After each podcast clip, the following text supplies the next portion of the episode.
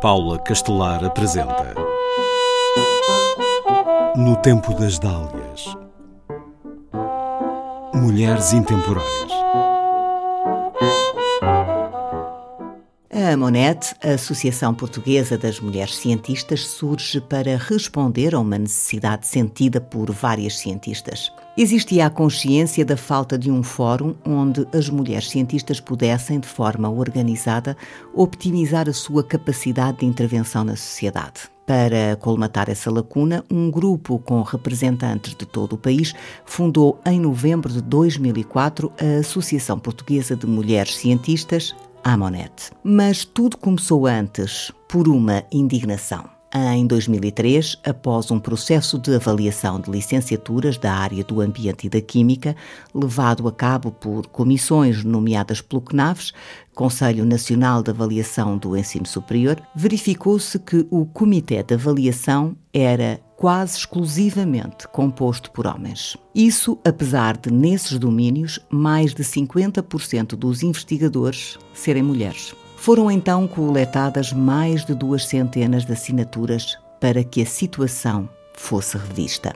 As assinantes dirigiram um pedido ao presidente do CNAVES, Conselho Nacional de Avaliação do Ensino Superior, solicitando uma recomposição das respectivas comissões que tivesse em conta uma maior paridade entre sexos. Foi ainda solicitada a intervenção do provedor de justiça que endereçou um parecer ao CNAVES e ao Ministro da Ciência e do Ensino Superior. Nele, o provedor referia a necessidade de se promover um justo equilíbrio na composição das comissões, muito particularmente na participação de homens e mulheres nos núcleos de decisão. A Monette inspira-se nos princípios consagrados na Declaração Universal dos Direitos Humanos e na Constituição Europeia, nomeadamente no que se refere à eliminação de todas as formas de discriminação e à promoção da igualdade de direitos e oportunidades entre mulheres e homens. O nome Amonet baseia-se na deusa primordial do Baixo Egito, versão feminina do deus Amon. O seu nome significa a oculta e materializa um primitivo e inextinguível poder. Personifica os aspectos inatingíveis e secretos do caos original, o desconhecido, o espaço infinito, o aspecto invisível do ar.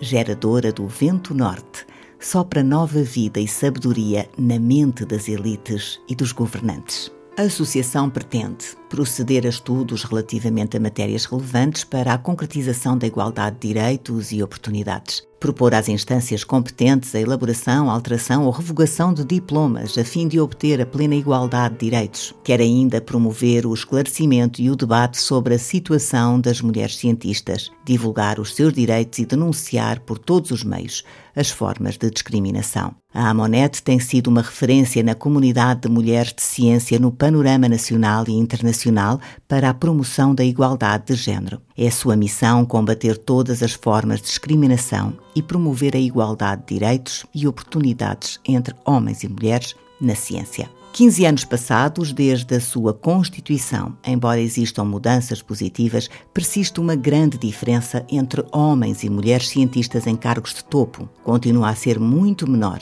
o número de reitoras, diretoras de laboratórios de investigação ou professoras catedráticas. A atual direção da Amonet conta com algumas jovens que, além de fazerem investigação, se preocupam com esta temática e dedicam uma parte do seu tempo, que já de si é curto, a tentar que estes princípios de igualdade sejam cumpridos.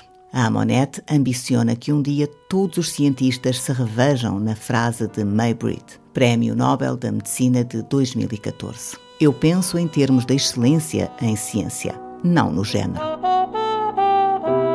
No Tempo das Dálias. Em parceria com o MIMA, Museu Internacional da Mulher, e a Amonet, Associação Portuguesa das Mulheres Cientistas.